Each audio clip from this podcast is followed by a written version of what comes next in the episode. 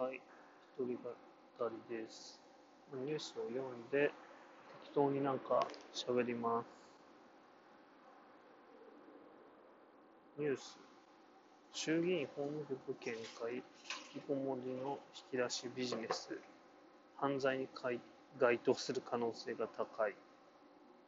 引きこもりの自立視点を謳う一部の民間共同生活型業者によって、強引な引き出し行為と支配的な生活が共有されるといったトラブルについて、国会でも問題視する動きができている。そこに対するワーキンググループで、消費者庁が初めて消費者センター等への相談内容を公表しました。相談内容3つ。民間の自立支援サービスを利用としようと考える周囲の方からの相談。本人が同意して自宅に戻ったことによる途中解約についての相談。軟禁状態だったとか、やり方が暴力的だったとか、本人の目的により施設側の接遇に課題があるという相談がある。みたいな感じで、引きこもり当事者が無理やり連れ出されて施設に監禁される。施設において暴力行為等の人権侵害行為がを受ける。支援の内容は不適切、あるいは何も支援が行われない。当に高額な料金を取った上で、契約内容通りの支援を行うのに、契約の解除についての返金をしない。これについて、事実であれば犯罪に該当する可能性が高いって書いてあるんですけれども、まあ、これ犯罪だよね。なんかあるんだよね。引きこもりとか、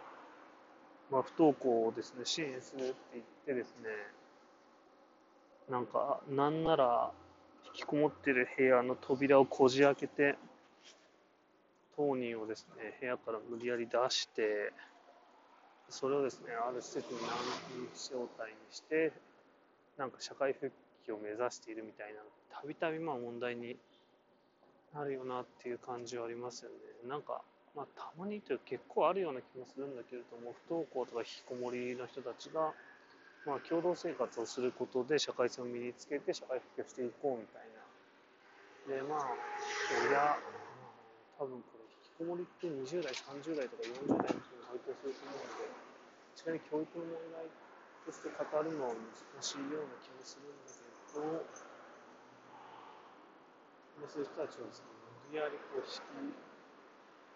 連れ出して、連れ去っていくっていう、よくない犯罪だし、人権侵害だし。うん。まあ、不登校の支援とかにおいても、これ本人のやっぱ同意っていうのはどのぐらいあるのかみたいなところを考えていかないといけなくて、例えば不登校になっちゃったから、そういう施設、まあ、フリースクールとかに通わせるっていう、教えるっていうこう主体が誰にあるのか、そのチョイスしちゃう時点で、まあ、ちょっと危ないよなっていうふうに思うのね。まあ、実際問題として例えば不登校になったことフリースクールとかそういうとこに通ってる子っていうのは4000人ぐらいしかいなくて13万人不登校がいて4000人いなかったほとんどの子たちはこうフリースクールとか行ってない不登校いわゆる引きこもってる状態になってるわけですよだからそれはなんかまあ旗から見たらちょっとまずいなって思うかもしれないけれどもでもそういう状態からちょっと始めていかないと何も議論にならないよなとか、もう思うわけですよね。うん、まあ、とりあえず、こういうふうに無理やり引っ張り出して、